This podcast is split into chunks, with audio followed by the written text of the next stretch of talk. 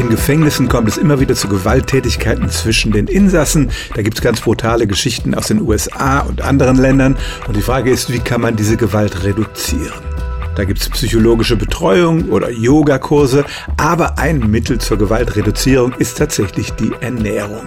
Wir essen nicht nur fürs bloße Überleben, sondern Nährstoffe beeinflussen auch unser Gehirn und damit unser Verhalten.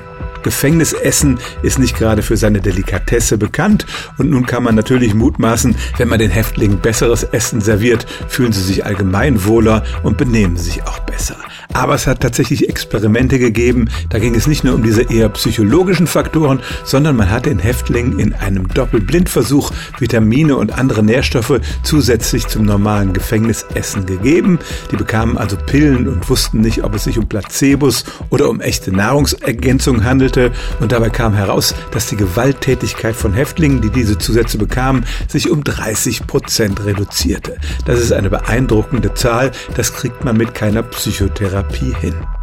Die Unterbringung von Häftlingen im Gefängnis ist generell eine kostspielige Angelegenheit für die Gesellschaft und angesichts dieser Ergebnisse sollte man doch überlegen, ob man nicht ein oder zwei Euro mehr am Tag fürs Essen ausgeben kann, wenn damit tatsächlich so eindrucksvolle Ergebnisse erzielt werden können wie in diesen Versuchen.